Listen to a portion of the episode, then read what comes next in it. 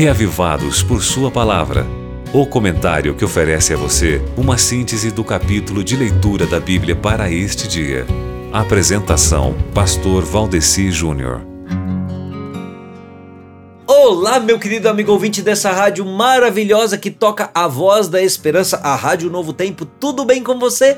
Eu espero que esteja tudo bem com você sim e também que você esteja acompanhando o projeto Reavivados por Sua Palavra, né?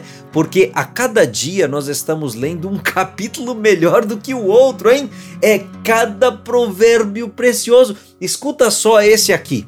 Sem lenha a fogueira se apaga, sem o caluniador morre a contenda. Provérbios 26, verso 20. A leitura de hoje é todo o capítulo 26 do livro de Provérbios, mas esse versículo aqui, Provérbios 26, 20, me chamou muito a atenção. Pensa bem, o autor do livro de Provérbios, ele comparou o caluniador, o briguento, o esquentadinho com a lenha, ou seja, com o combustível pronto para acionar um incêndio, e comparou também a contenda, a briga, o desentendimento com a fogueira.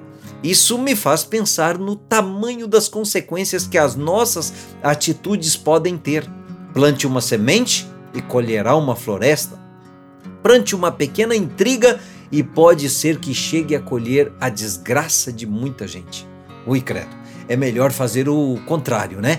Plantar amor para colher literalmente pessoas queridas para o reino de Deus. Pense nisso, amigo ouvinte. Pode ser que você não veja um incêndio na cidade por causa é, de uma discussãozinha, né? Que você tiver, mas saiba você que todas as nossas ações afetam as outras pessoas e podem até mexer no estado de felicidade delas. Você não quer né, dessa forma prejudicar as pessoas, não é mesmo? Então não bote lenha na fogueira.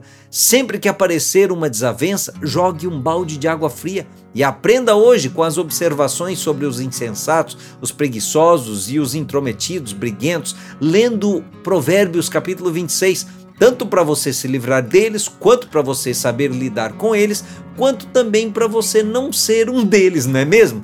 Faça isso, meu amigo, seja assim e você será feliz. Amém? Que Jesus lhe abençoe ricamente. Agora você pode escutar o Reavivados por Sua Palavra no Spotify e Deezer.